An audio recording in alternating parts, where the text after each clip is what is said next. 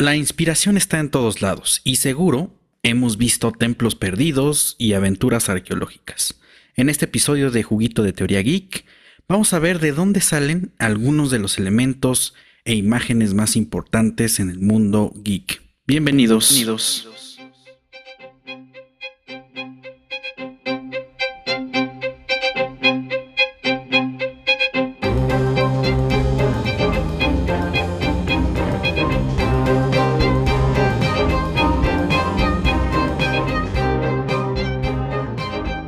Pues como siempre, en este podcast vamos a estar hablando y relacionando un poco las ciencias sociales con todas nuestras aficiones. En este caso vamos a hablar un poco sobre el mundo arqueológico y específicamente de la época prehispánica en el territorio que actualmente llamamos México. Y me da mucho gusto que ahora ya tenemos carro completo de nuestro programa. Estamos aquí cuatro colegas eh, tenemos de vuelta a Libra y también a Harumi y a Diego, que pues ya, ya vamos a, tener aquí este, los cuatro anfitriones pues platicando y debrayando un poco, pero ¿cómo están? ¿Cómo les ha ido? Hola, hola Omar, Diego, Harumi. Me alegra mucho estar aquí ya con haber superado esta prueba que se llamó COVID y estar aquí de nuevo a cuenta con ustedes me da muchísimo gusto. Qué bueno que ya que, regresaste. Eh, ya te extrañábamos. ¿Cómo estás, Diego? Muy bien, muy bien, Omar. Saludos también a Harumi. Libra, bienvenida de vuelta. Te extrañábamos mucho, como dice Omar, y nos da gusto que, estás bien. Todavía batallando contra ese eh, maldito Omicron, pero, pero qué bueno, qué bueno que estás bien tenía que tener nombre de enemigo, de, villano. Un día, vamos a platicar cómo, cómo es que Omicron tiene planes de dominación mundial, así como Disney. Malditos. Y, también, Harumi, ya tu segundo programa, ¿cómo te sientes?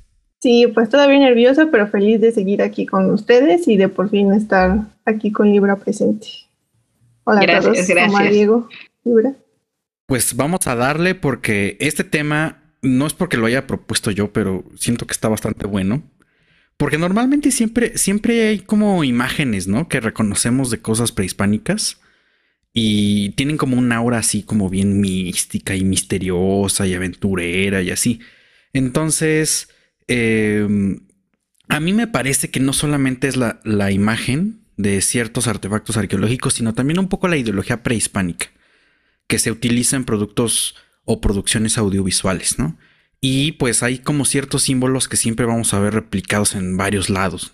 Y se toman ahí como en, pues, forma de la, de la trama o incluso como un artefacto perdido. O sea, como que hay mucho detrás de eso que, que genera esta, este mundo fantástico o, o estas realidades fantásticas. Pero bueno, a mí me gustaría poner sobre la mesa justamente todo esto que se toma desde la inspiración prehispánica y arqueológica, ¿qué tan visible es en el mundo geek? O sea, en términos de, eh, pues realmente está, está presente ahí, o sea, lo tomamos en cuenta. Y si, e, si es así, pues es una moda o no lo es tanto. Eh, ¿Qué opinan ustedes? Pues yo pienso que no es tan presente, no sé si como debería, porque eh, si comparamos las producciones que abordan las, mitologías o retoman eh, las historias prehispánicas, principalmente de América, eh, en comparación con, con, la atención que han recibido otras áreas culturales como Grecia, por ejemplo, el mismo Egipto, China, pues realmente hay como ausencia de estos trabajos, ¿no? Algo que, pero algo que ocurre mucho en el caso, por lo menos de América en, específico es que las producciones, o perdóname, de México siempre se enfocan pues en la parte tardía de las sociedades eh, mesoamericanas, principalmente del centro de México, o, mayas, ¿no? Eh, son muy, muy pocos los trabajos, creo yo, que se enfocan en, en otras áreas de la riqueza cultural que existe en América. Y entonces yo pienso que sí hay como un, un desbalance en, esa parte. O sea, siempre, es mostrar a los mexicas o los aztecas, los mayas, tal vez un poco eh, la parte de los Andes, pero nada más, ¿no? Y siempre es bajo esta aura, como tú bien dices, de misterio, ¿no? Esta aura un poco eh, sobrenatural, donde viene un explorador o una exploradora a rescatar el tesoro perdido, las grandes riquezas de Moctezuma, a buscar el dorado, etcétera, etcétera, ¿no? Y las producciones que se hacen eh, directamente dentro de, esos universos, o sea, que no involucran como partes de colonización, pues generalmente tratan de ser más históricas, ¿no? Pienso yo, o sea, no hay tanta ciencia ficción, al menos en, la parte de los de películas y series, en videojuegos es otro tema que ahorita lo, abordamos más, más adelante. Pensemos en la siguiente escena, ¿no? Así, tú de 12 años poniendo tu PlayStation 1, el disco de Tomb Raider, y entonces vas llegando a esa sala donde entrabas con Lara Croft y está el super calendario azteca, ¿no? Todo pixeleado, pero ahí estaba. Pero ahí estaba. A, ese tipo de cosas me refiero.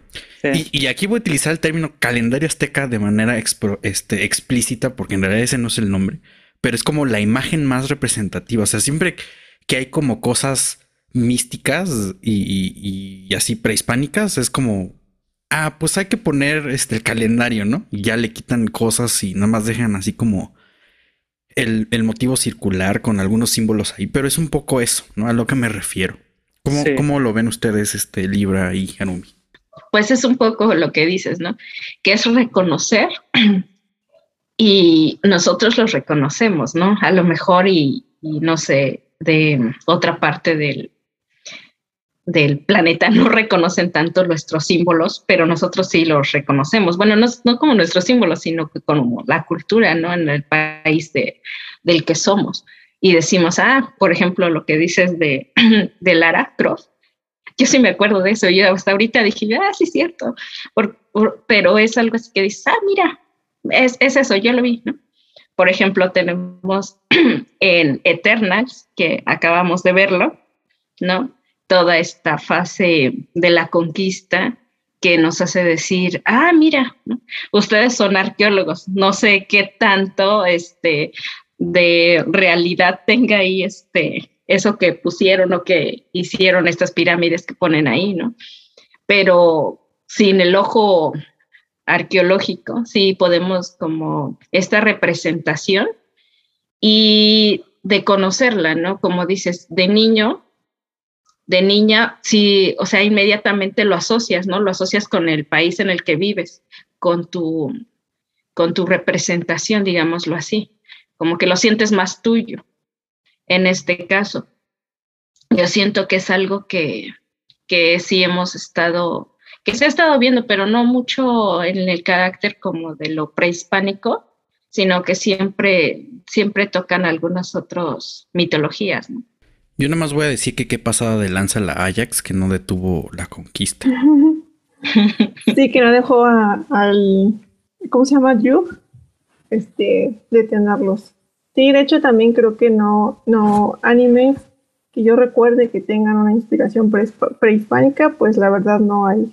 No hay porque pues también puede deberse al desconocimiento que tiene Japón de, de México o de eh, Latinoamérica y pues algo así prehispánico que recuerde mucho ahora que mencionaba Lara Croft, me acuerdo de la película de Indiana Jones y de, la, última película que salió. Eso, eso es como que lo más, de lo que más me acuerdo y lo que más tengo presente. Y, que de hecho esa última escena, ¿no? De, de, Indiana Jones 4, eh, la calavera de cristal, es justamente otra vez, otra vez el, calendario azteca, ¿no? Sí pero también eh, me da curiosidad porque está vinculado todo a este discurso de History Channel de los aliens y, y las culturas prehispánicas y cómo se, se, se, reifica ese mito de los, de los extraterrestres y que también se alienígenas ancestrales se puede vincular un poco con Eternals no también o sea me gustó la película pero creo que va igual con este discurso de los que llegan de arriba y les enseñan eh, lo que debería decir, ¿no? Que eso también es como interesante. Eh, y sí, o sea, mundos propios que tengan que ver con esta cultura, pues la verdad sí hay mucho de donde, de donde retomar y que nos quedan a deber las producciones culturales. Sí. No, no deja de ser un, un discurso un tanto colonizador, pero, pero yo creo que ahí hay una balanza, o sea, son dos caras de la moneda, porque por una parte, pues sí podemos, tal vez en, en la postura de arqueólogos y antropólogos, exigir cierta verificación historiográfica, pero también son obras creativas. Alguna vez ya lo habíamos platicado y, y es, digamos que ese mismo, eh, esas mismas abstracciones culturales se han hecho también para el caso de, de China, de Japón, de la cultura este, en, en, Egipto, como ya lo habíamos mencionado, en Grecia. Y creo que los productos creativos, sobre todo de la cultura geek, tienen la posibilidad de jugar en esos diferentes niveles, ¿no? Eh, el problema sería cuando tratas tal vez de hacer pasar el producto como una cuestión histórica o una crítica cultural eh, y realmente ya no hay una verificación de los datos. ¿no? Eh, las críticas que hubo, por ejemplo, a la serie que se hizo de, de Hernán Cortés, creo, hace un par de años. ¿no? Sí, de Amazon. Pero cuestiones como Tom Rider, pues sí, es, es toda una mezcla, además, porque todo está descontextual, descontextualizado. Es, es el, el, calendario azteca, la piedra del sol adentro de un templo maya y por ahí una cabeza de Quetzalcoatl y etcétera, etcétera. Pero pues es un poco el juego que se hace de como juntar todo lo exótico en, en la metacultura prehispánica. Eso es, esto está chido, meta, metacultura prehispánica. Me gusta el, el concepto. Ahora que estamos con meta. También la película de Alien contra Depredador. Ah, claro. Esa también la recuerdo muy bien. Que sí, están las pirámides, que, pirámides. Que, que, es como el castillo de, de Chichen Itza, ¿no? Sí. Sí, sí, ese también es otra que recuerdo en el cine. También, ahora que, que estamos hablando un poco de pirámides, en Games of Thrones, eh, la última temporada, ah, cuando sí. llegan en la parte de, pues, de los Targaryen, hay unas cabezas de dragón, ¿no? En la entrada. Y, y, sospechosamente son muy similares a las que están en, en Teotihuacán, ¿no? Sí, sí, sospechosamente. Sí, sospechosamente. sí. sí, son remates de alfardas, ¿no? Exactamente. De, de escalinatas. Es cierto. Y es, y, y es, que es eso. Y, es ahí con lo que te digo, Mar. Uno las ve y dice, ah, yo lo conozco. Pero no es un contexto general, o sea, Pero nosotros lo sabemos porque estamos aquí. nosotros nos, nos, llevan, nos llevan en la escuela de ahí este a lado. Teotis. O, o, siquiera al Museo Nacional de Antropología o, o, el Museo Nacional de Antropología como es uno de los más famosos del mundo, pues más o menos reconoces las cosas. Pero creo que es lo interesante de este tema, que habría que separar, como bien dice Diego, la parte donde hay un, o sea, la, la representación fidedigna y la otra cuando solamente retomas algunos elementos, elementos. y los pones, ¿no? Entonces aquí, aquí me gustaría preguntarles por qué retomaríamos estos elementos prehispánicos para crear, pues ya sea historias o un estilo, ¿no? Un estilo de personajes o incluso retomar otra vez esta situación de las mitologías que comentábamos en el capítulo pasado. Vayan a escucharlo. Eh, mitologías en la edad contemporánea. Y, y, pues es como una revoltura, ¿no? Esta, esta metahistoria prehispánica. Pero, ¿ustedes qué opinan? ¿Por qué retomaríamos estos elementos? Pues yo creo que desde, desde el aspecto Hollywood es directamente el, el, la noción del mundo perdido. O al menos creo que siempre se ha representado de esa manera, ¿no? Hay otras obras que ya se producen de manera local y que sí tienen una intención, digamos, de resaltar ciertos valores culturales, pero a grandes rasgos yo, yo me aventaría por, por la cuestión de, de, lo exótico que resulta, ¿no? Esta, esta era que existió, eh, pues fue real de, de, los viajeros, ¿no? A principios del siglo, bueno, finales del siglo XIX, principios del XX, pues los grandes viajeros que iban a la selva a buscar este, las ruinas, pues no deja de ser esa idealización del Indiana Jones que descubre un mundo perdido y se hace rico, ¿no? Yo creo que ese espíritu aventurero sigue eh, enmarcado en las culturas occidentales y pues, o sea, ¿de dónde te agarras si quieres hablar de, un mundo perdido? Pues la selva eh, maya, ¿no? Petengo guatemalteco. ¿De dónde te agarras si quieres hablar de la sabiduría milenaria? Pues China, ¿no? O sea, siempre es como el, el estereotipo que se reproduce de lo que es una cultura ya, ya extinta y que además extinta, ¿no? Porque están desaparecidos, o sea, no hay continuidad cultural, sino ¿Cómo crees si se los llevaron los aliens? ¿Qué? No hemos aprendido nada. Gente que desapareció misteriosamente y, hay que descubrir cuál es ese misterio. Y creo que todavía hay gente que realmente lo intenta hacer, este, pues de, verdad, ¿no? Un poco pseudociencia y como alienígenas ancestrales. Y, Porque los arqueólogos somos medios inútiles, nunca descubrimos nada útil. Yo, yo creo que iría por ahí el, tema, o sea, es esa necesidad de, pues de, saldar esa parte como de, ah, sí, un escenario exótico y perdido, pues ahí está la selva, ¿no? Que está llena de misterios y esconde riquezas además. También porque son personajes interesantes, ¿no? Son personajes con historias interesantes que, que tratan de, de retomarlos y con ellos crear, como dice, las nuevas historias. Yo les eh, contaba de varias viñetas que fueron las que me hicieron llegar al mundo del cómic.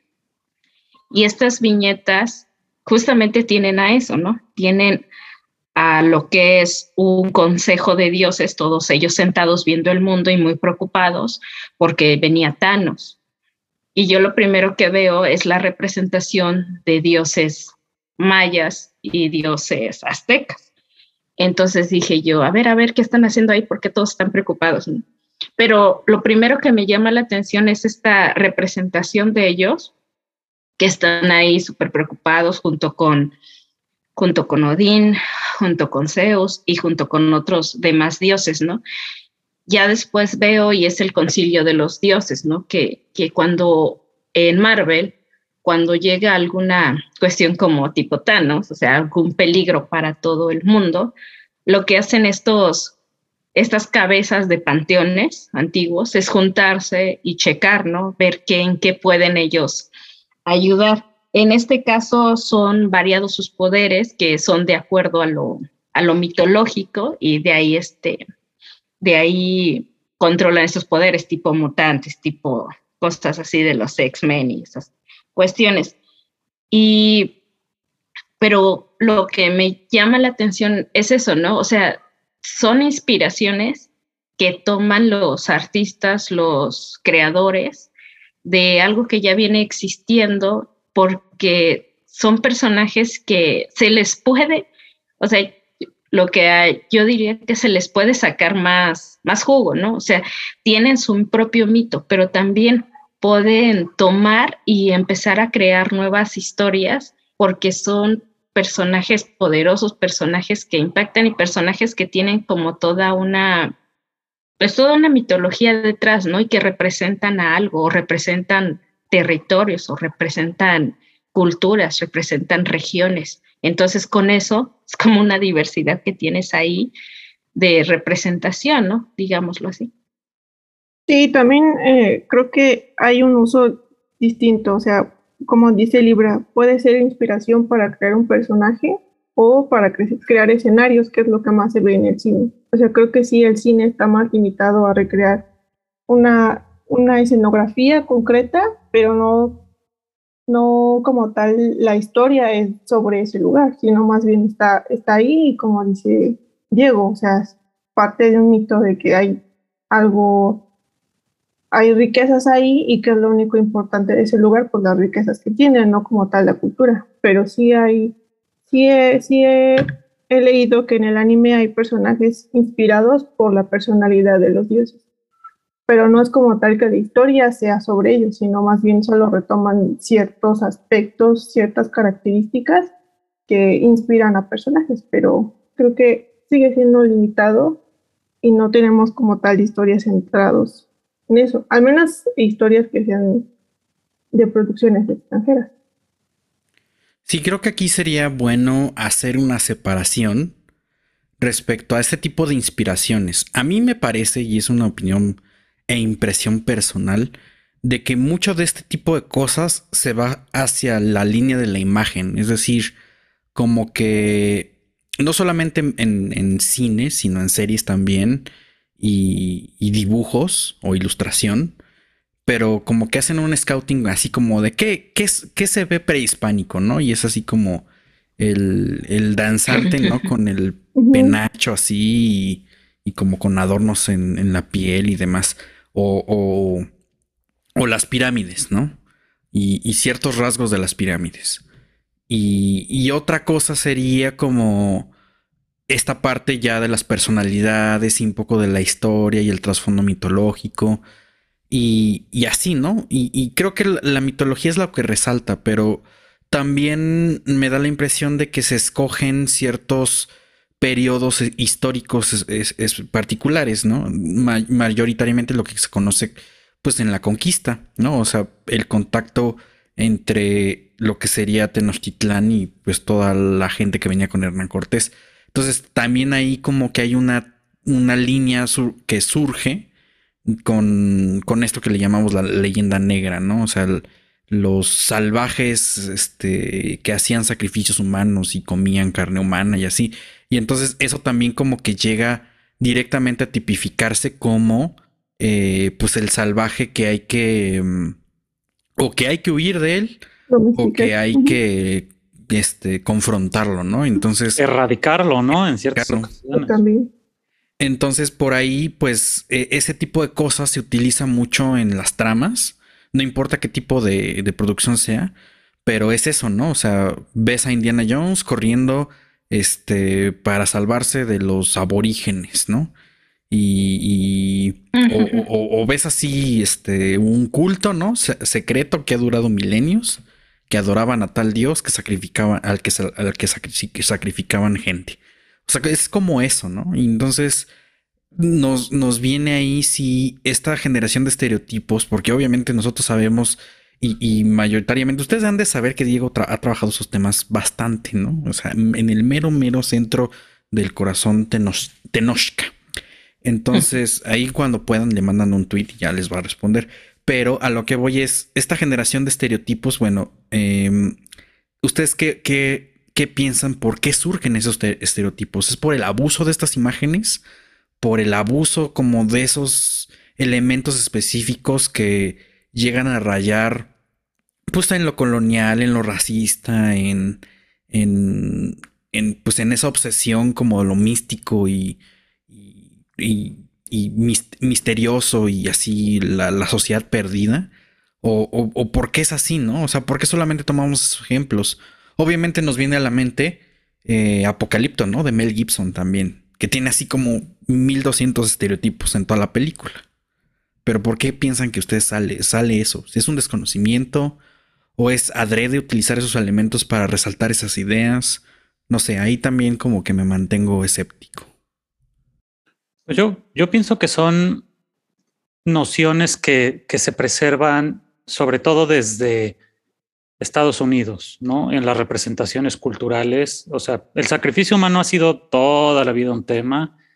En la actualidad eh, se sigue debatiendo, por ahí hay una línea em, en la arqueología que intenta demostrar que el sacrificio humano no existía. Este, esos son otros debates, pero sigue, o sea, después, o sea, pleno 2022 se sigue debatiendo el tema del sacrificio porque le puede a mucha gente, ¿no? Genera demasiados sentimientos y para la industria estadounidense, pues es el pretexto perfecto para representar a una cultura como salvaje, porque ese es el, estereotipo que se, en el que se ha convertido la presencia del sacrificio humano en una sociedad. Ah, tenía sacrificio humano, eres un salvaje carnívoro caníbal, ¿no? Y y no, yo creo que no solamente atañe esta situación a las culturas eh, prehispánicas o incluso a las culturas indígenas modernas. O sea, pues, la, pues ahora sí que el núcleo estadounidense de producciones audiovisuales siempre el, el terrorista es un ruso, ¿no? más recientemente asiáticos, ¿no? en su momento fueron de Medio Oriente, este, pues hay siempre como esas... Eh, estereotipos que se están reproduciendo una y otra y otra vez. Y pues no sé si es desconocimiento, pero ya más bien son soluciones enlatadas eh, a productos pues ya muy estandarizados y muy básicos, ¿no? Eh, todo el mundo celebraba Coco, por ejemplo, como había representado la cultura. Y bueno, o sea, no es nada mágico, ¿no? Es, eh, no deja de ser eso. Bueno, yo no digo que Coco sea una buena representación, pero es una perspectiva diferente a lo que la gente estaba acostumbrada de ver de la cultura mexicana, ¿no? Ahora se resignifica y se empodera y se valoriza pues, por todas estas eh, situaciones que estamos viviendo de, empoderamiento y de revoluciones sociales y cambios de pensamiento.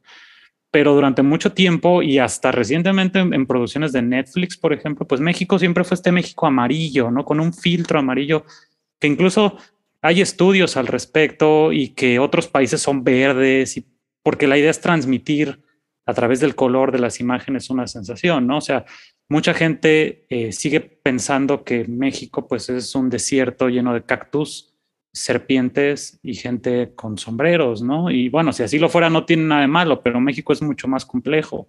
Claro, tenemos tequila. Es que mezcal, por favor, tengo un mezcal. y pulque. Entonces. Pulque. Eh, pensé en pulque. Pues yo creo que la cultura geek finalmente, al ser pues una, un reflejo de la realidad, o sea, los productos geeks son reflejos de la realidad, a veces exagerados, a veces no, pero pues tratan de reproducir estos paradigmas, ¿no? Muchas veces. Y estos paradigmas, ahí me quiero retomar una cuestión muy curiosa que mencionó Harumi, y yo tampoco conozco en el anime, salvo tú lo vas a mencionar más adelante, Omar, con el caso de Onyx, pero que bueno, no es necesariamente un anime, no lo sé, pero eh, como que de parte de, parte de Japón no hay tanto estereotipo hacia, hacia México. Hay estereotipo hacia Estados Unidos, que es muy chistoso también, porque sí hay muchos personajes gringos representados en, en animes y, es, es, como esa ideología también, ¿no? Entonces, yo creo que la mayoría de, de estas apropiaciones y de estas transformaciones son eh, producciones que vienen principalmente de, Estados Unidos, las que son estereotipadas, porque como ya mencioné, hay producciones más recientes que tienen su origen en América Latina y son totalmente diferentes, son nociones completamente diferentes. Así es, ¿no? Es esta idea del, si lo pensamos así, estos estereotipos vienen de una idea colonialista, de esta idea de la de la supremacía, ¿no? De la supremacía y de, sobre todo, esto de lo exótico, ¿no?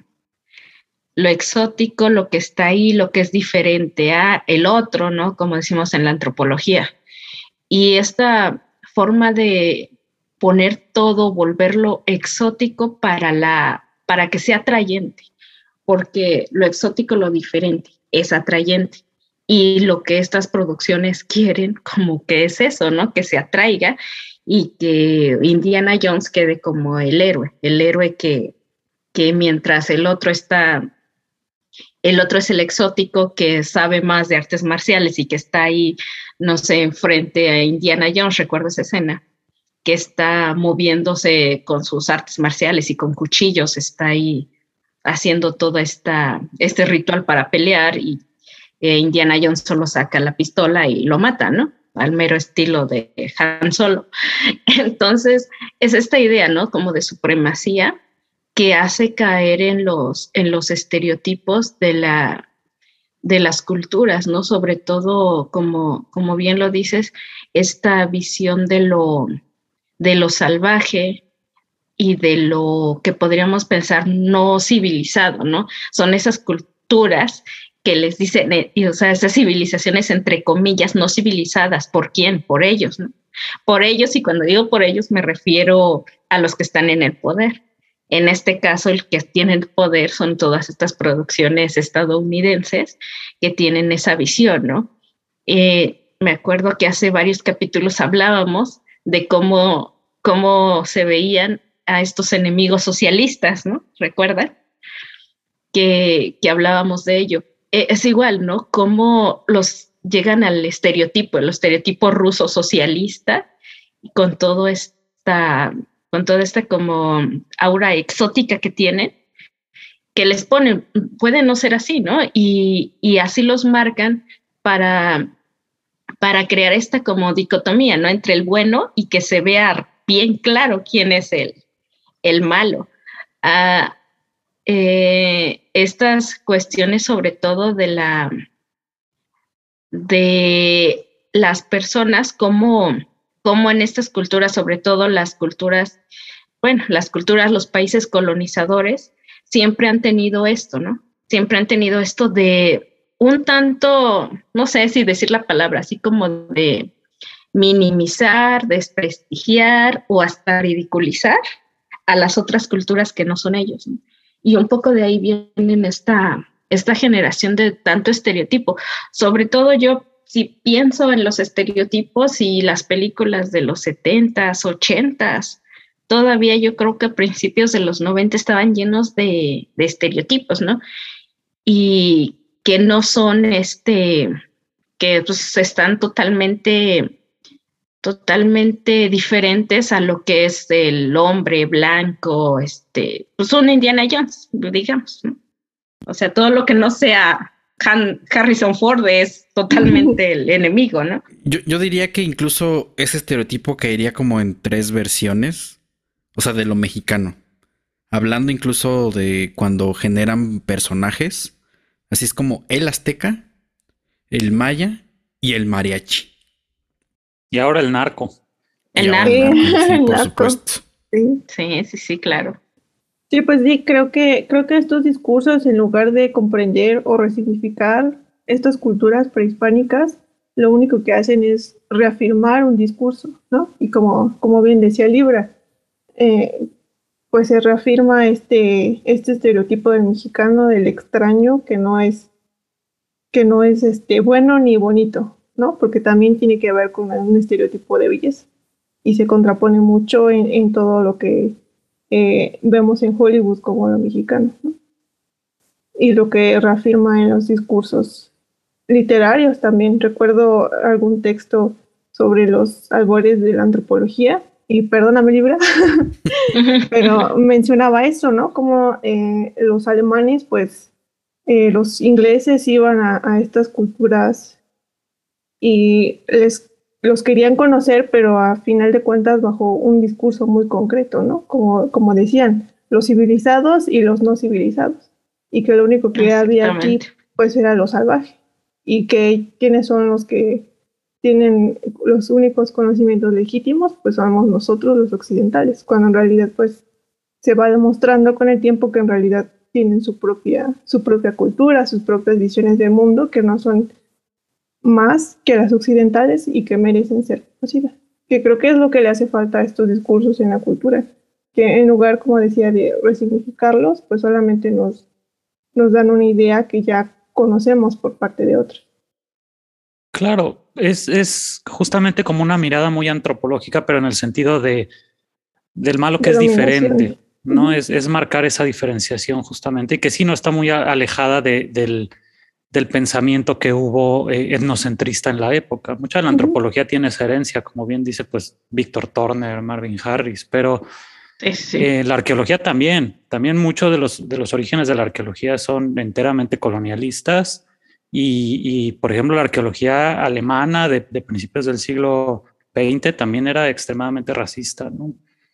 Y, colonialista no se diga las, las escuelas de, de, Estados Unidos y británica en su momento que eran colonialismo puro, ¿no? Y todo eso se hereda, o sea, finalmente el, el mundo geek es un reflejo de las dinámicas sociales, entonces si tenemos estos estereotipos creados, eh, no, no, no, se originan en la cultura geek y mientras todo el mundo es totalmente diferente, al contrario, son como parte de todo, ¿no? Es, te puedes imaginar lo que estaba ocurriendo en otros lugares, en otras áreas, perdón, eh, culturales fuera del mundo geek, pues era exactamente lo mismo, ¿no? Incluyendo las cuestiones académicas.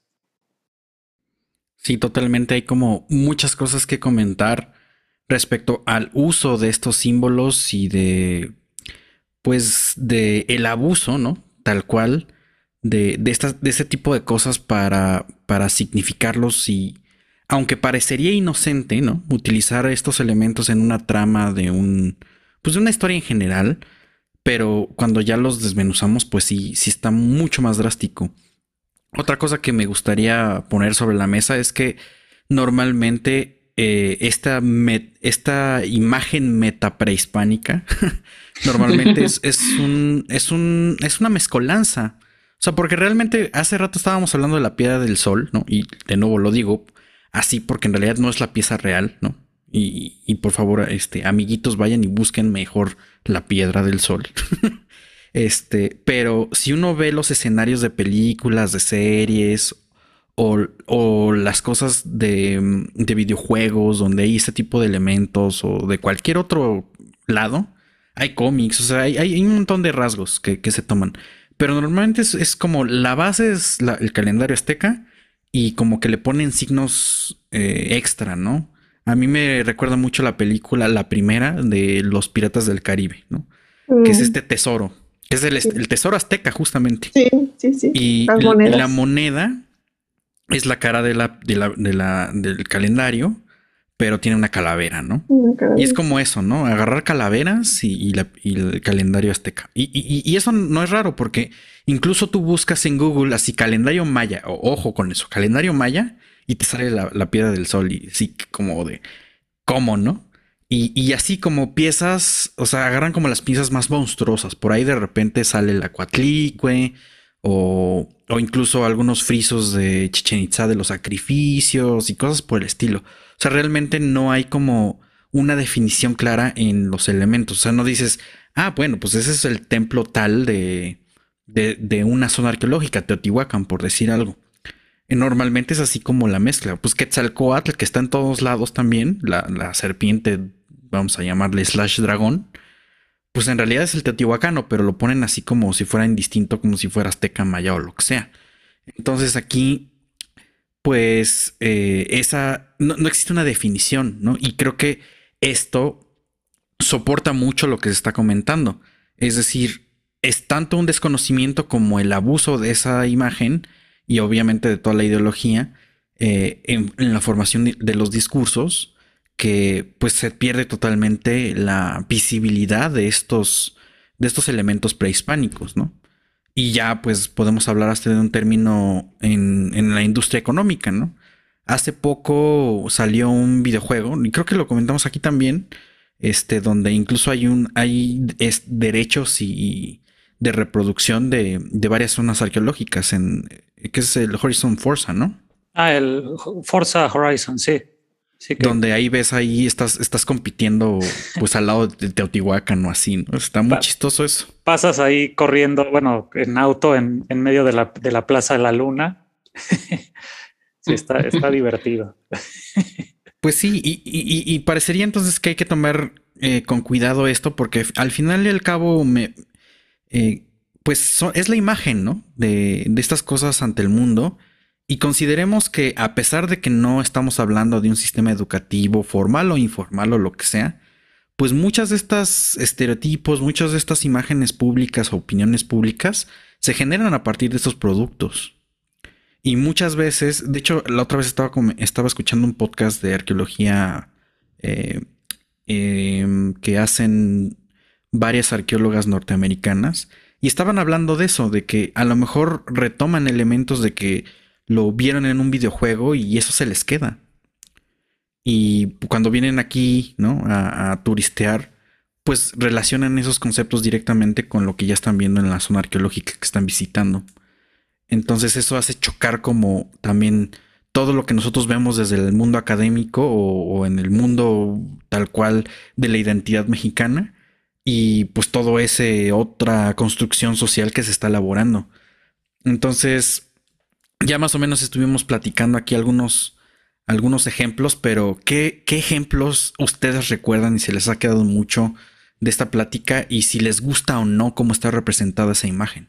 Yo, yo, yo voy a salir en defensa de, de Forza Horizon porque sí entiendo que, que, eso, que tu auto pase en medio de una zona arqueológica. Pues ¿Cómo que no puedo competir en, Teotihuacán? Exacto, o sea, es un poco... Eso van a llegar pensando los turistas. Puede ser un poco chocante, pero es, es como parte de la dinámica del juego. Ese juego, esta es la, es la versión número 5 y en las anteriores siempre han hecho como reproducciones de otros países, ¿no? Siempre. Y, y este juego se desarrolla enteramente en un México ficticio, pero mezcla muchas como partes del país. Puedes, hay una reproducción fantástica del centro de Guanajuato, por ejemplo, hay por ahí partes de Chihuahua. Y pues sí, que tu carro pase al lado de la zona arqueológica puede ser un poco difícil, pero a nivel de representación es interesante porque sí, los escenarios tratan de alguna manera como de mostrar la variedad de, y la belleza tanto natural, arquitectónica de México. No pienso, antes de, continuar en un ejemplo que quería mencionar, eh, uno de los, de los juegos de Assassin's Creed, de esta serie de, Ubisoft, mm, la verdad no recuerdo qué número, tiene una reproducción de eh, la Catedral de Notre Dame.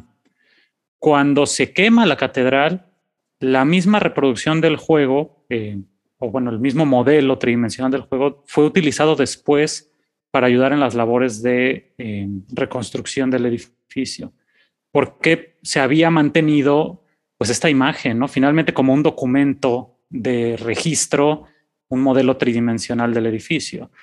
Y yo creo que en, ese aspecto, eh, aquí ya me estoy desviando del tema de, la, de las inspiraciones prehispánicas, pero un poco volviendo a lo de Forza Horizon, pues realmente eh, son como escenarios, digamos, con los que no tienen como una cuestión eh, de estereotipar a la cultura o de tratar de generar un argumento a partir de la cultura, sino más bien son como estampas que representan, pues en este caso, la diversidad cultural de México, ¿no? En sus diferentes escenarios, están los volcanes, zonas arqueológicas, demás. Y yo ahí le doy un poquito de validez a esta situación porque creo que sí puede tener cierta, eh, cierto valor que pues se pueda dar a conocer lo que es México a través de, esta, de este tipo de juegos.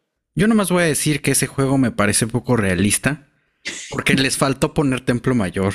Ah, bueno. ¿Cuántas veces se fue un coche en contra de... Yo sé de, una y hay una foto ahí muy famosa. Sí, no, eh, eh, obviamente no lo estoy diciendo en serio, eh, de, de, que sea poco realista, pero sí busquen la noticia porque resulta que eh, en la calle de atrás del Museo Templo Mayor y la zona arqueológica, de repente se metió un borracho con el coche entero, ¿no? A una de las estructuras. Sí, sí, sí. Es, muy famosa, pero si le ponen así coche Templo Mayor, seguramente les va a salir. Busquen la noticia. De verdad, es, es este. Es de, estas notas que, que parece broma, pero es real. Sí. Y hay, por ejemplo, en Minecraft también hay, había un grupo de gente que estaba tratando de hacer una reconstrucción del, templo mayor en, pues Minecraft con bloques y les estaba quedando bastante chida.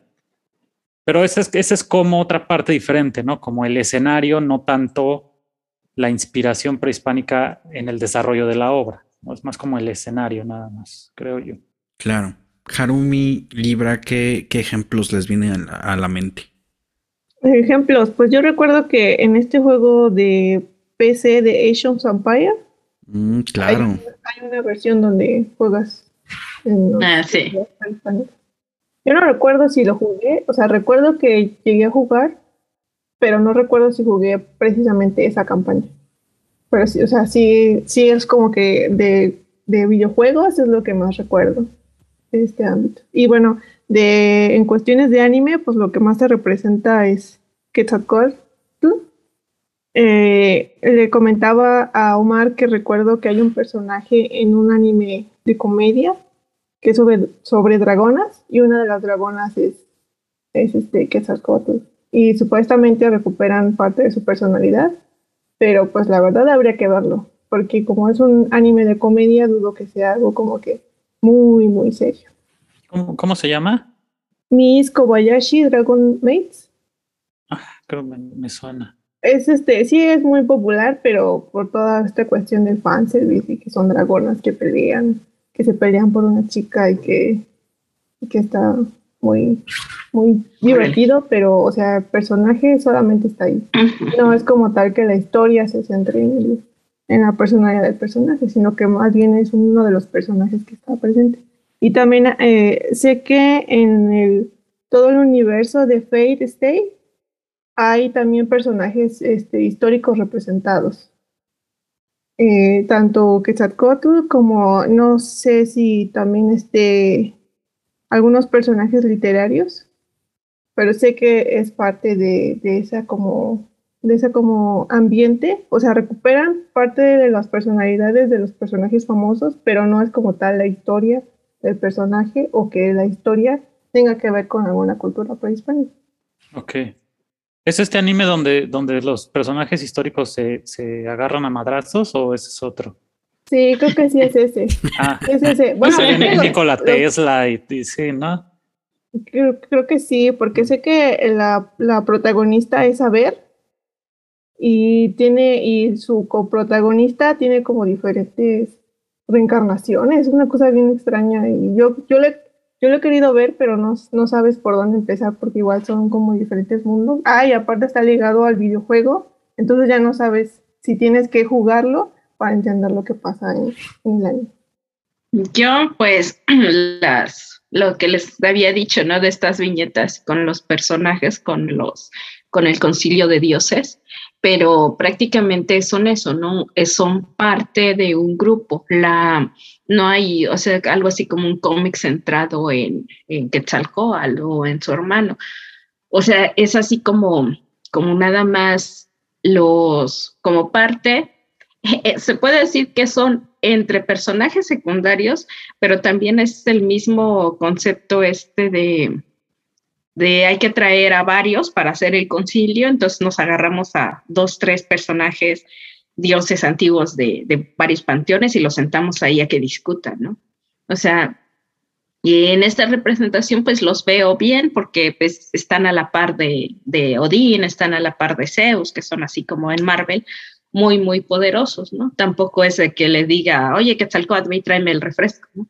Sino que están, sino que están a la par y, y en esa cuestión pues están como muy bien, ¿no? Sin, caer ahí en alguna representación no estereotipada.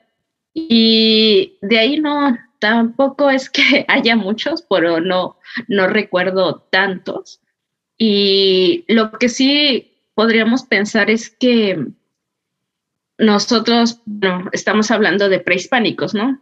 Pero también tenemos estas representaciones, no sé cómo decirlo, pre-anglosajona, pre, este, ahorita no se me viene cómo se dice esta parte, pero en Estados Unidos tenemos a todas estas culturas de, todas culturas americanas nativas, ¿no? De los indios americanos.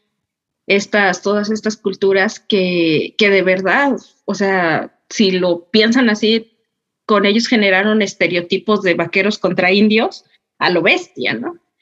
Eh, y es esto, ¿no? De, de, ver al otro, sobre todo, con esta aura salvaje y, ¿cómo se llamaba? ¿No? Era el salvaje oeste.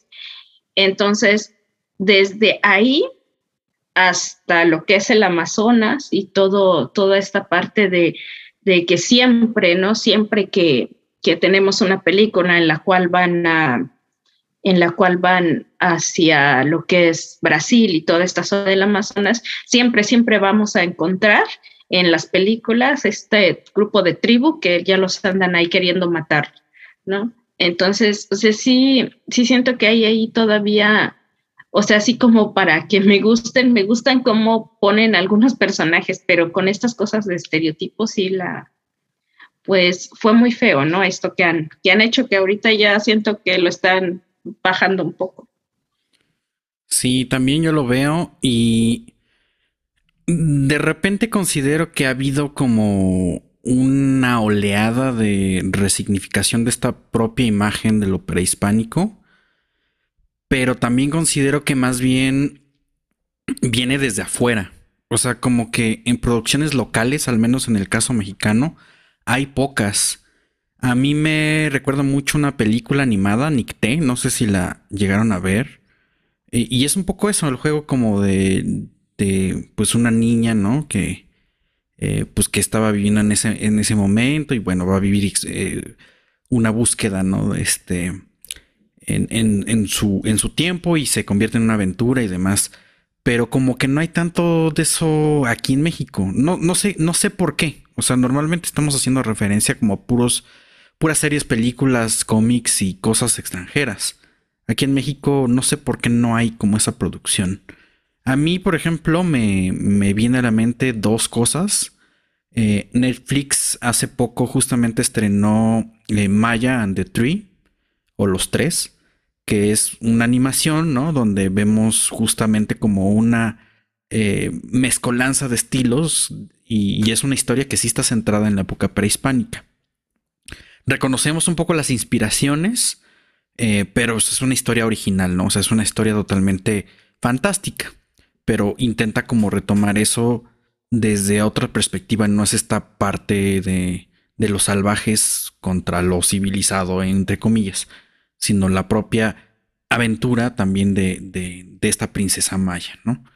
Y por ahí lo de otra que es la, la, la, recomendación del día de hoy, pero pues es un también una animación que se llama Onyx Equinox, que también es un poco eso, o sea, es directamente en ese, en ese momento de la época prehispánica, no sabemos específicamente los cuándos, pero ahí sí vemos claramente que se, que se significa la historia en lugares reales.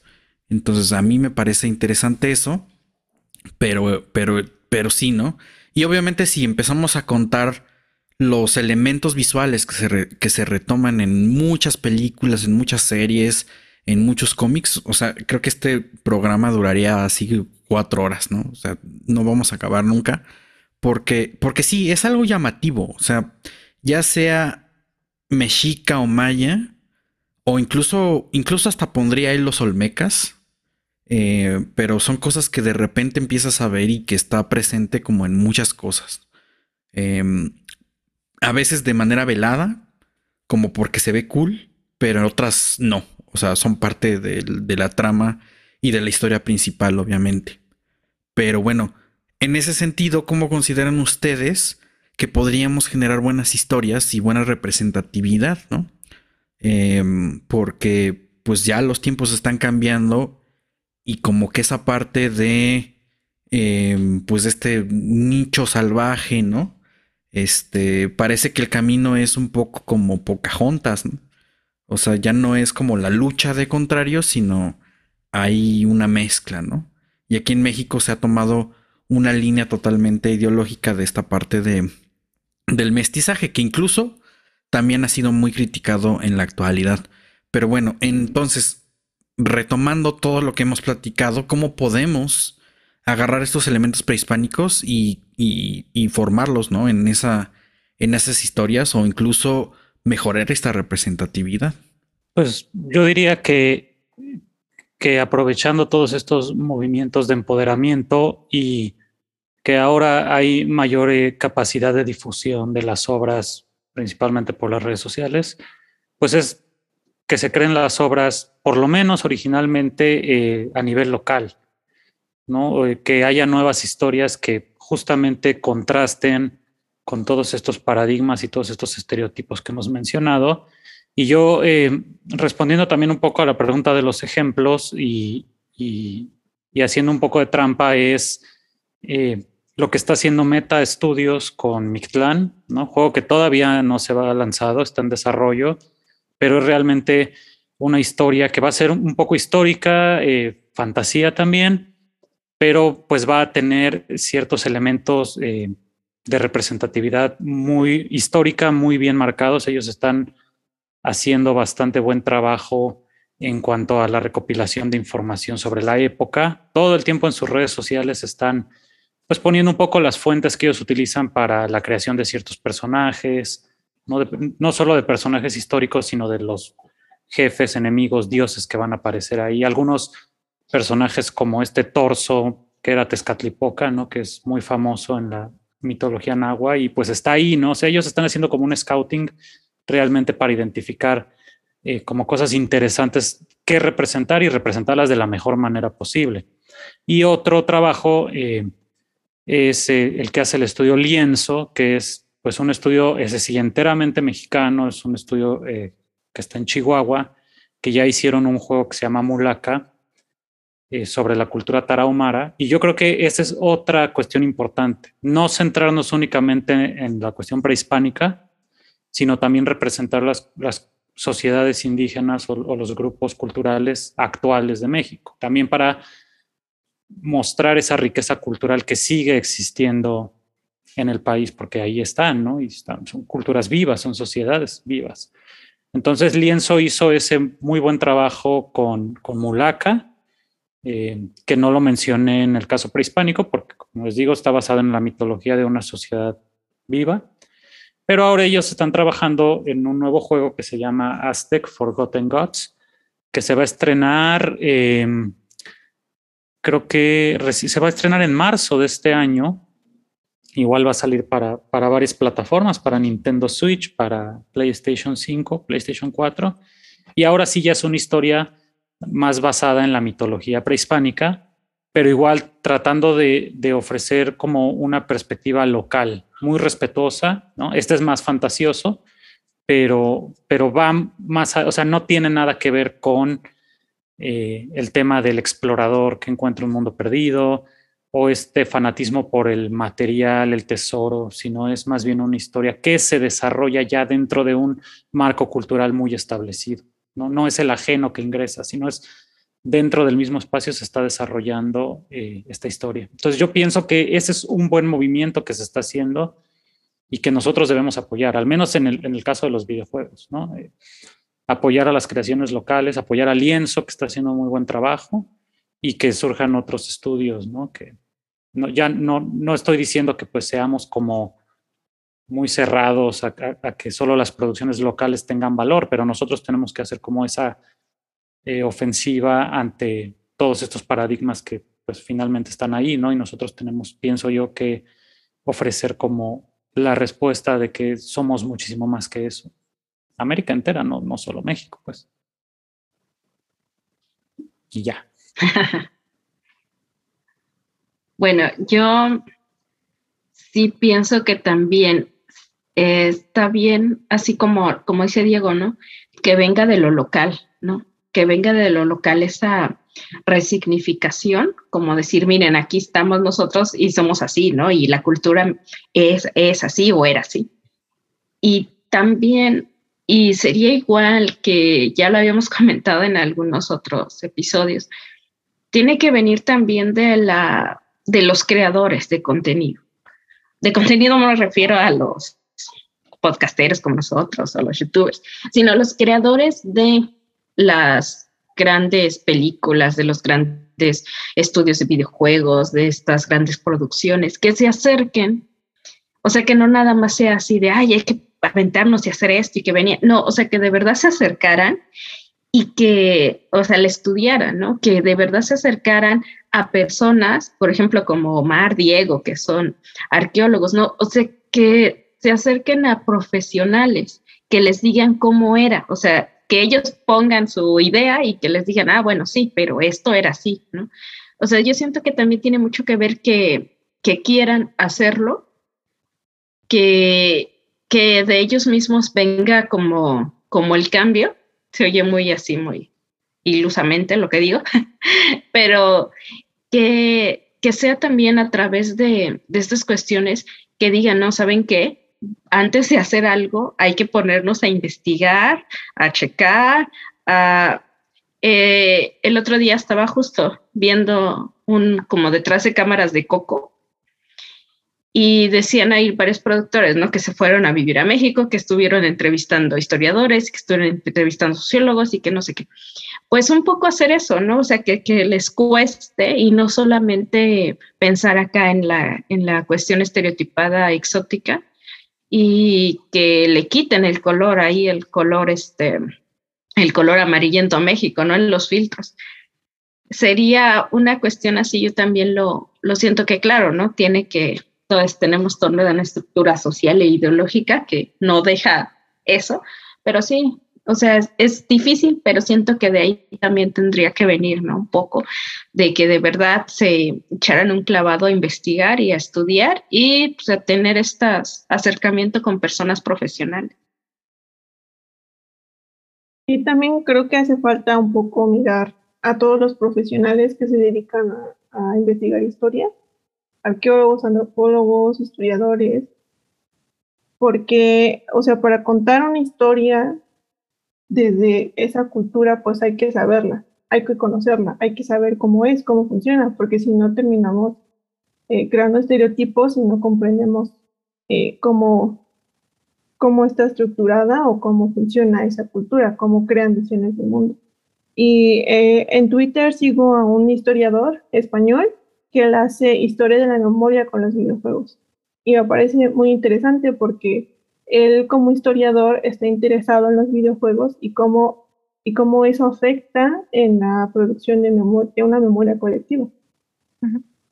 Eh, y, sería, y sería muy importante que así como los historiadores estamos, están interesados en las producciones culturales, que los productores mismos se interesen por todos los estudios que hay sobre las culturas. Porque si no, pues terminamos creando mitos que pues no son así, ¿no? Y que solo, y que solo reducen las culturas a una cosa muy concreta cuando en realidad, pues como dice Omar, ¿no? Homogenizan a los grupos eh, prehispánicos cuando en realidad eran totalmente diferentes, ¿no? Entre ellos eran, eran sus propios, tenían sus propios mundos y entraban en conflicto con otros. Eso es lo que no, eso es lo que no nos muestran eh, estos productores. Y creo que sí es importante, como mencionan eh, Diego y Libra, que los productores se acerquen.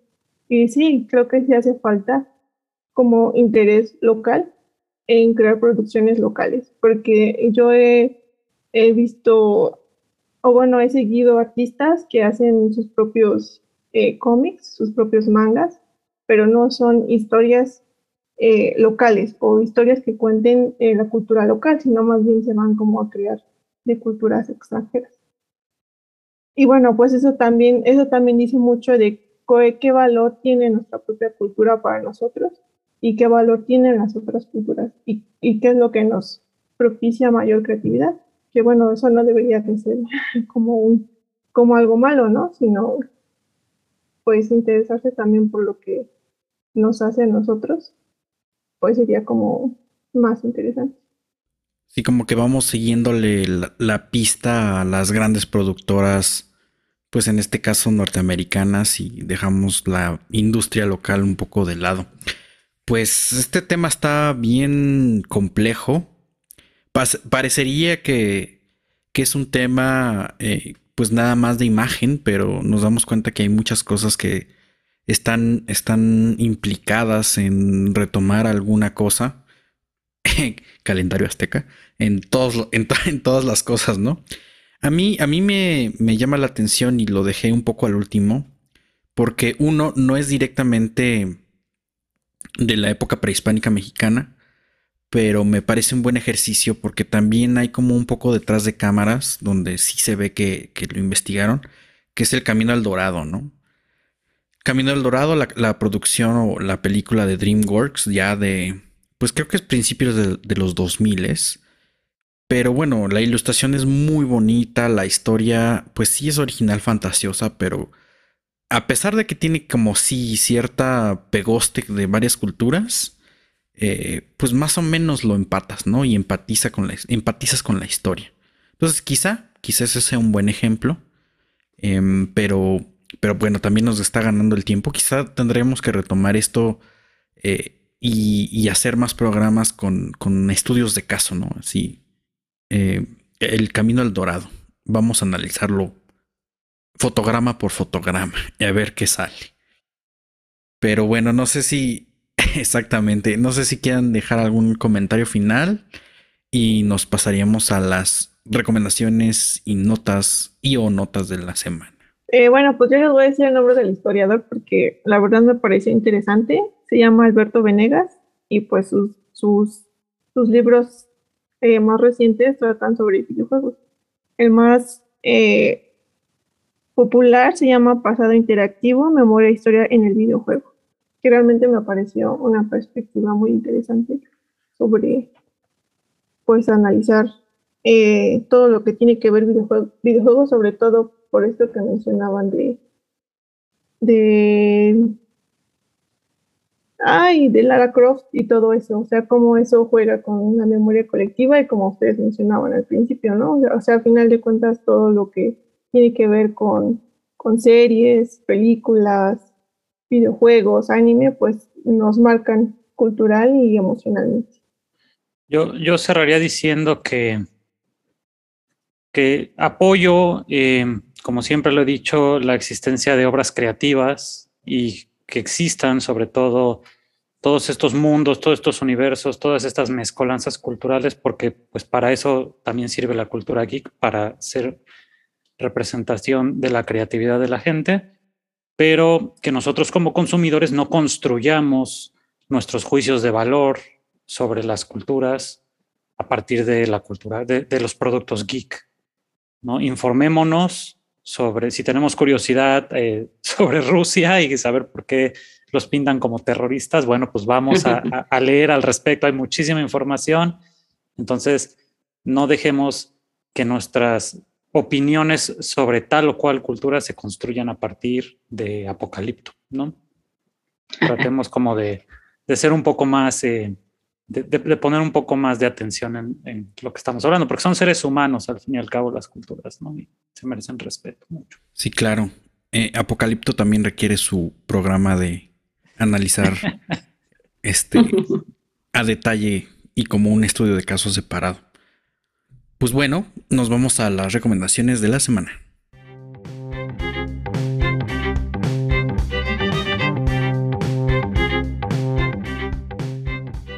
Pues ahora, eh, ya casi, casi empezando febrero, pues ¿qué nos traen para, pues, para ver qué vieron, qué se les ocurrió o qué nos quieren contar? Venga, Libra, Diego y Harumi. bueno, como estuve ahí en, se puede decir que estuve recuperándome de COVID, me puse a ver los capítulos de Pacemaker, de con el adorado y único John Cena. Lo amo, lo adoro. Siempre le he dicho. no es porque quiero que me siga en Twitter, pero sí lo, lo quiero mucho este personaje. Y de verdad decirles que me gusta, me está gustando, me, me enganchó. Me enganchó sobre todo la forma en que está contada, porque te vas como enterando de lo que está pasando del meollo del asunto, igual que el personaje principal no es ese desde que el principio sabes qué está pasando, ¿no? Sino que te vas enterando poco a poco y me gusta cómo, cómo lo va llevando. Una cosa que me gusta de, de James Gunn, yo o lo amo o lo odio, ¿no? Entonces, una cosa que me gusta de este director es la forma que te hace querer al personaje secundario, ¿no? Tiene una forma de que apenas lo conoces en dos horas o en dos capítulos y ya puedes decir, ay, si se muere voy a llorar, ¿no? Esta forma de, realizar sus personajes secundarios me gusta mucho, ¿no? Porque sí conecta, conecta contigo, que tiene sus contras para mí, este, a veces me es muy difícil su, su comedia de James Gunn, pero pues lo tolero y me está gustando. Les digo que en estos, en estos días que he estado enferma, agarré y me puse a ver los cuatro capítulos, creo que lleva, y me he enganchado y sí la, hasta ahora la recomiendo para que les echen ahí un ojo. Es divertida, entretenida y no esperen más, pero está bastante agradable para pasar el rato. ¿Está en, Disney Plus? No, este está en HBO Max. Ah, ahora. Sí, no, porque además de la compañía contraria. Ajá, es de DC. Ajá, no es de DC. No dije nada. Sí, no. Sí, tengo ganas de, verla, sí tengo el pendiente. Ya, ya al fin vi de, de Suicide Squad, la nueva. Y, y sí, James Gunn es raro, es raro cuando menos. Es raro, es raro. Pero pues sí hay que darle chance. Digo, definitivamente esta, eh, la segunda de Suicide Squad está mejor que la primera. Eso sí. Pero, pero bueno, se me hace interesante que estén. O sea, es que como que quieren y no hacer su universo interconectado. Entonces, es no sé, Warner está bien raro, pero bueno, en fin. Y... Pero sí, denle una, una visitadita ahí. John Cena es un ser de luz y, la verdad, este, me encanta lo que hace en esta, en esta serie. Pregunta rapidísima. ¿Me podrían contestar por qué repitieron al, personaje de Harley Quinn que lo hiciera Margot Robbie? Pues porque es muy popular. Ah, es, o sea, fue eso, pues no hay como conexión. Pero prácticamente es como, eh, no es que sean dos películas aparte, sino que sí traen un poco del trama de la otra. O sea, es como una versión alternativa, digamos. No, sino que si podrías ponerle uno y a la otra le puedes poner dos, pues este, ah, ya, ok. Es válida totalmente, porque sí, o sea, te cuenta cosas que pasaron en la primera película, se puede decir. O sea, no es como un universo alterno. Sí. Vi la primera y tengo Pero ya es como un Frankenstein, ¿no? y agarran como que lo que les conviene también. Ajá, agarran lo que les conviene, pero, pero sí, sí, como, como que, por ejemplo, ahí Harley Quinn dice varias veces, ¿no? Que ya sabe y se tiene, se da cuenta cuando anda con un psicópata loco, ¿no? haciendo referencia a la primera película, o cosas así. Gracias, gracias. Eh, Venga, ¿qué, traen Harumi y Diego? Eh, bueno, ahorita que estaban hablando, que hablamos de colonizar y todo eso, eh, yo quiero recomendar un anime que me gustó mucho, que se llama Doctor Stone. tiene, el anime tiene dos temporadas y el manga todavía se sigue publicando. bueno, la historia es como una distopía o mundo post-apocalíptico en donde bueno, el personaje principal es un super genio, o sea, sabe de ciencia todo lo que se tiene que saber. Es un super científico. Y tiene un amigo que es como muy, o sea, no es un genio ni nada, pero le sabe el deporte y todo eso. Entonces, en, una, en un día, una luz impactó a la Tierra y los convirtió a todos en piedra. Y pasaron miles de años y el personaje principal despierta. Y despierta porque una planta con un componente químico hizo que la piedra se deshiciera y él sigue vivo. Entonces todos los humanos que habitaban no están muertos, sino que están hechos piedra.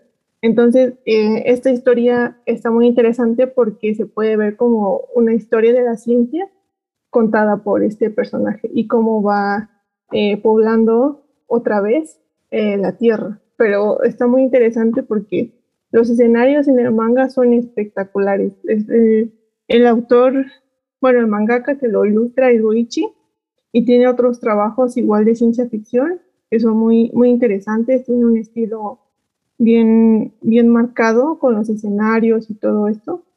Y bueno, me gustó esta, esta historia porque justamente es como hacer sociología de la ciencia, ¿no? O se puede, se pueden ejemplificar las etapas de la ciencia, o sea, en periodos muy cortos, porque justamente este personaje pues sabe todo de ciencia, o sea, de biología, de química, de física, y se ve cómo aplica todos sus conocimientos a volver a poblar la tierra, esta tierra que se quedó congelada y pausada de la vida, y pues va recuperando a sus amigos, pero también conoce a otros personajes que curiosamente todo ese tiempo que él se quedó congelado, eh, había un grupo de personas que se salvó y volvieron a repoblar la tierra. Y pues es también todo hecho que porque esas personas que conoce el personaje principal eh, no conocen toda la historia de la humanidad hasta ahora. Y bueno, pues es que no quisiera contar spoilers, pero la verdad es una, historia que... Pero, pero, pero vayan a checar nuestro programa de spoilers. Sí, sí, este, eh, no quisiera contar más porque la verdad eh, la manera en la que se está contando la historia es muy interesante y me gustó mucho esta idea de contar como aspectos científicos porque incluso te pone las fórmulas. Hay escenas donde el personaje tiene un, un yo robot y va contando cómo funciona, cómo funciona la química y me pareció eh, pues sí muy, muy curioso esta, esta cuestión del uso de la ciencia porque también eh, lo he visto un poco en, en Ghost in the Shell, en el manga, el, el, autor se echa unos discursos de ciencia que dices, wow, de informática, ¿no? Qué rollo. Y el, y el autor eh, de Doctor Stone también pues se ve que pues, se metió a leer libros de ciencia para crear, para crear la historia. El autor es Richiro Inagaki y bueno, el manga también está publicado por Panini, lo está publicando. Y la, la serie dices que tiene dos temporadas, ¿sabes si va a seguir o, ya la Sí, sí, sí va a ah. seguir porque de hecho son varios arcos. Incluso eh, cada arco está dedicado a un país. Actualmente ah. en el manga ya están en América y van de regreso a, a, Europa y, y, ahorita están en Japón. porque es que no les quiero contar más, porque ya son spoilers, ya tiene que ver más con, la historia de por qué, por qué van a otros países, porque van por cosas muy específicas. América, América del Sur van porque dicen que es la, porque hay una ciudad del maíz, y ellos pues eh, para volver a poblar la tierra pues tienen que estar buscando componentes para, tanto para despertar a los demás que están, como para conseguir alimentos. Y pues me pareció como muy interesante. Y hay escenas así de, de, de como el efecto de la colonización, pero pues eso sería contarles spoilers. Y sí, este, este año se va a estrenar un especial de un personaje del manga y la tercera temporada sale hasta el próximo año. Órale. Qué chido. Hay tiempo. Suena muy bien. Sí, sí, sí. Muy bien, pues eh, yo traigo eh, una recomendación que justo ayer eh, la vi. Es una película que salió en Netflix el 14 de enero, se estrenó.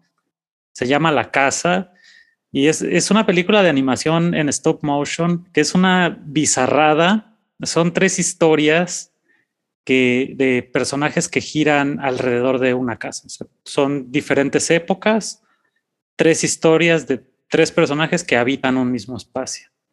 Pero la animación es fantástica para empezar, sobre todo la primera historia, eh, todo está hecho como con lana, es una técnica impresionante, yo nunca había visto ninguna película en stop motion que tuviera esa técnica y las otras tienen eh, técnicas más tradicionales, pero realmente es, es eh, el mismo Netflix la, pone en la categoría de comedia pues negra, de humor negro, pero es más que eso. Pues es una película como demasiado bizarra que al menos en mi caso la vi tarde y no me dormí, o sea, me tuvo todo el tiempo eh, atento del desarrollo de estos personajes y eh, vale mucho la pena poner atención a los detalles para entender cómo se conectan las historias. No, no quiero decir nada más porque sería spoilear completamente la, historia, pero la protagonista es la casa y, los personajes, cómo se relacionan y cómo son influenciados por este espacio, que sin estar vivo pareciera que está vivo, ¿no? Pero es muy buena en términos de animación y realmente las historias, es una película corta, dura hora y media, pero las historias son muy buenas y, y además es como, o sea, te dejan con, con, un mensaje no siempre muy esperanzador, ¿no? Y solamente, pues por mencionar, cada una de las historias es dirigida por personas distintas, pero la, tercera parte, justo la última historia, es dirigida por, por eh, nuestra compatriota anglo-mexicana, este, Paloma Baeza. Ella dirige la tercera parte de esta película y pues vale la pena ahí para apoyar eh, las producciones nacionales, pero está muy chida y muy loca la historia. Entonces, recién estrenada Netflix, eh, muy divertida. La, casa se llama. Pues ya saben, ahí la, la recomendación se escucha bien. La vamos a anotar en la lista interminable de pendientes. A ver cuándo acabo y pues yo les traigo Onyx Equinox, que es un anime no directamente de producción japonesa, sino me parece que la producción que estuvo detrás es eh, estadounidense. Y pues es justamente un poco la idea de este programa. Sí es una historia original, em, no basada en elementos reales, es decir, es una historia fantástica pero que sí tiene eh, mucha inspiración en lugares reales. Tú los identificas y puedes ver Monte Albán, puedes ver este, algunas urbes mayas y cosas por el estilo. La historia está muy metida en la mitología prehispánica, de hecho salen varios dioses que se están peleando. A mí me gustó, eh, es una producción de Crunchyroll y hasta donde tengo entendido la puedes ver de manera gratuita en Crunchyroll. Em, pero pues es, esto, ¿no? O sea, se ve que hay una investigación de fondo, al menos en los motivos no hay esta mezcolanza de signos y cosas raras. Sí puedes identificar muy bien. Y la historia va un poco sobre la búsqueda fantástica, ¿no? Ya saben, de, del héroe que tiene que salvar la realidad y el mundo y sus ciudades y sus seres queridos. Y es algo así como la el, cómo se va conformando un, los héroes de, de, la época prehispánica. A mí me gustó esos elementos No sé si la hayan visto ustedes, pero definitivamente es una buena recomendación. A mí me gustó. Creo que de ese tipo de cosas, este, pues se puede hacer, ¿no? En esta parte que comentábamos de las eh, producciones locales y así. Sí. No, no sé si, si estoy equivocado, Omar, tú me dirás, pero yo seguía a la ilustradora en, Twitter y ella trabajó en, en Avatar, no, la leyenda de Korra. Creo que ella estuvo animando personajes ahí también, porque tiene un estilo muy similar. Sí, es correcto. Este la pueden encontrar en Twitter como Mona Robot. Eh, si no recuerdo mal, es mexicana, ¿eh? Este, y, y pero su carrera la ha hecho en Estados Unidos y a mí me gusta mucho cómo ilustra porque retoma como justamente estos motivos prehispánicos y tiene este em, ahí como que lo, conforma con su propio estilo y aquí está muy clavado ese estilo, o sea, visualmente está impresionante. O sea, una de las cosas que más me llamaron la atención es eso, el elemento visual de esta serie y pues detrás que sí hay cosas que están bien argumentadas. O sea, quiero decir, tanto la construcción de los personajes de la trama y por supuesto de la mitología, una pizquita que, que se agarran ahí, ¿no? Entonces, eh, está rumorado para que haya una segunda temporada. Y pues eh, siguiendo justamente a Mona Robot en Twitter, pues lo que recomienda es que pues eh, se apoye la causa, ¿no? Como de eh, haz, Crunchyroll, haz la segunda temporada de, de Onyx Equinox. Hay que, hay que, exigirla y hay que invitarla a ver si, si quiere, se puede algún día que nos, que nos venga a platicar. Sí, hay que mandarle un mensajito a ver, a ver qué nos contesta. Pues así vamos terminando este programa número 12 de Juguito de Teoría Geek. Eh, pues no olviden seguirnos en redes sociales, estamos en Twitter como arroba juguito geek. Y pues si les ha agradado esto, mándenos un tuitazo o también tenemos la oportunidad de eh, que nos manden por Anchor un mensaje de voz. Eh, estamos esperando que nos, que nos manden algo y que los escuchemos con todo gusto. incluso podríamos generar ahí pues una, una discusión y debate sobre estos temas que de repente platicamos. Entonces, no se les olvide por ahí pasarse y visitarnos. Y vamos a mantenernos más o menos con estas temáticas porque el siguiente capítulo vamos a hablar de cosplay y cómo esta representatividad la asumimos como identidades y muchas, muchas cosas más.